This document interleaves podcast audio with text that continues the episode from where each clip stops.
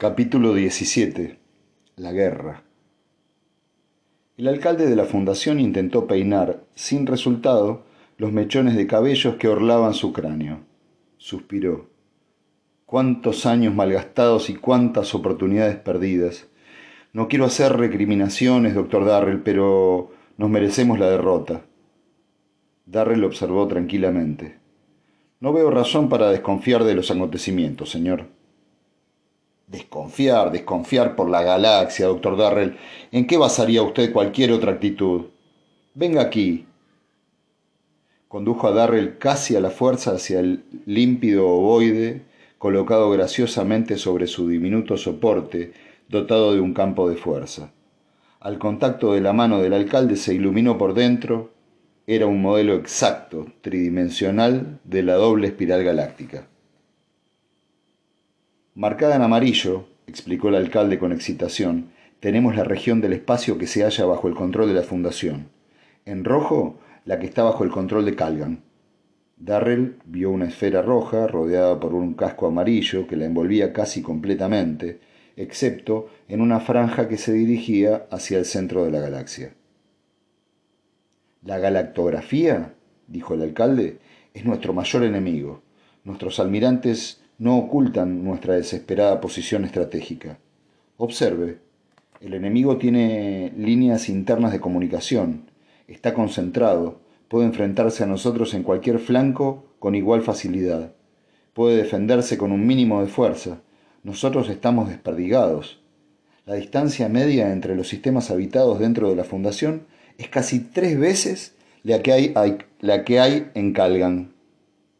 Por ejemplo, Ir de Santani a Locris es un viaje de 2.500 parsecs para nosotros y solo de 800 para ellos, si permanecemos en nuestros territorios respectivos. Comprendo todo esto, señor, dijo Darrell. Pero no comprende puede, qué puede significar la derrota. Pero no comprende qué puede significar la derrota. En la guerra cuentan otras cosas además de la distancia. Yo afirmo que no podemos perder es totalmente imposible. ¿Y por qué lo afirma? A causa de mi propia interpretación del plan Seldon. ¡Ah, oh, por Dios! exclamó el alcalde torciendo los labios y juntando las manos a su espalda. De modo que usted también confía en la mística ayuda de la segunda fundación. No, simplemente en la ayuda de la inevitabilidad y del valor y de la persistencia. Y, no obstante, a pesar de su confianza, dudaba. Y si. Y si Antor tenía razón y Calgan era un instrumento directo de aquellos monstruos mentales, y si su propósito era derrotar y destruir a la Fundación, no, no, no, no, no, no, no, no tenía sentido, no tenía sentido. Y sin embargo, sonrió con amargura, siempre ocurría lo mismo, siempre atisbaban una y otra vez aquel granito opaco que, para el enemigo, era de una total transparencia. Stettin tampoco olvidaba las, verdades galactográficas de la situación. El señor de Calgan se hallaba ante un modelo galáctico exactamente igual que el que inspeccionaban el alcalde y Darrell, solo que, mientras el alcalde fruncía el ceño, Stettin sonreía. Su uniforme de almirante resplandecía sobre su corpulenta figura.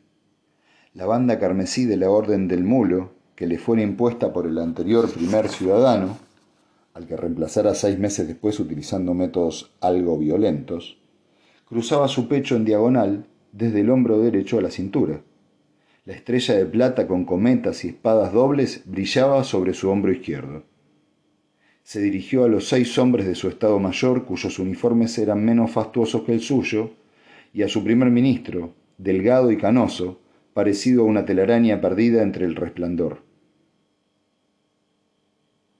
Creo que las decisiones tomadas están bien claras. Podemos permitirnos el lujo de esperar. Para ellos cada día de retraso será un golpe a su moral.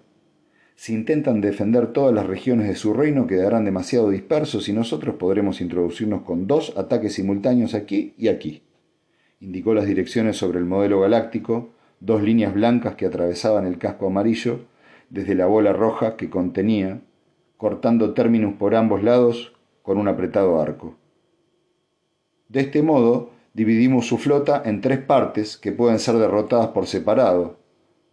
Si se concentran, abandonan voluntariamente dos tercios de sus dominios y tal vez se arriesgan a una rebelión. La voz delgada del primer ministro se dejó oír en el silencio que siguió a esas palabras. Dentro de seis meses, dijo, la fundación será seis veces más fuerte. Sus recursos son mayores, como todos sabemos. Su flota es numéricamente superior. Sus recursos humanos son prácticamente inextinguibles. Quizá un ataque rápido sería más seguro, señor. Su voz era la que gozaba de menos influencia en la habitación. El señor Stettin sonrió e hizo un gesto de menosprecio con la mano. Seis meses o un año, si es necesario un año, no nos costarán nada. Los hombres de la Fundación no pueden prepararse, son ideológicamente incapaces de ello. Forma parte de su misma filosofía creer que la segunda fundación les salvará, pero esta vez no será así. Los hombres congregados en la habitación se removieron intranquilos. Me parece que su confianza no es excesiva, observó Stettin en tono glacial. ¿Es necesario que les repita una vez más los informes de nuestros agentes en territorio de la Fundación o los descubrimientos del señor Omir Moon, el agente de la Fundación actualmente a nuestro mm, servicio? Bien, la sesión queda aplazada, caballeros. Stettin volvió a sus aposentos privados con una sonrisa estereotipada en el rostro. A veces dudaba del tal Omir Moon, un extraño que no resultaba tan útil como pareció al principio. Y, no obstante, de vez en cuando facilitaba información interesante y convincente, en especial en presencia de Calia. Su sonrisa se ensanchó. Aquella gorda estúpida servía para algo después de todo. Por lo menos sabía sonsacar mejor a Moon con sus salamerías que él mismo y con menos esfuerzo. ¿Por qué no entregarla a Moon? Frunció el ceño. Calia y sus, Calia y sus cargantes celos por el espacio. Si hubiera conservado aquella chica, Darrell. ¿Por qué no había pasado el cráneo de Calia por. ¿Por qué no había aplastado el cráneo de Calia por lo que hizo? Era imposible comprender la razón. Tal vez porque sabía tratar a Moon y él necesitaba a aquel hombre. Por ejemplo, había sido Moon quien demostró que, al menos según el convencimiento del mulo, la segunda fundación no existía. Sus almirantes necesitaban este convencimiento. Le hubiera gustado hacer públicas las pruebas, pero era preferible dejar que la fundación creyera en aquella ayuda inexistente. ¿No había sido Calia quien señalara aquel punto? Sí, en efecto, había dicho... Oh, tonterías. Ella no podía haber dicho nada. Y sin embargo, agitó la cabeza para desechar aquella idea y pensó en otra cosa.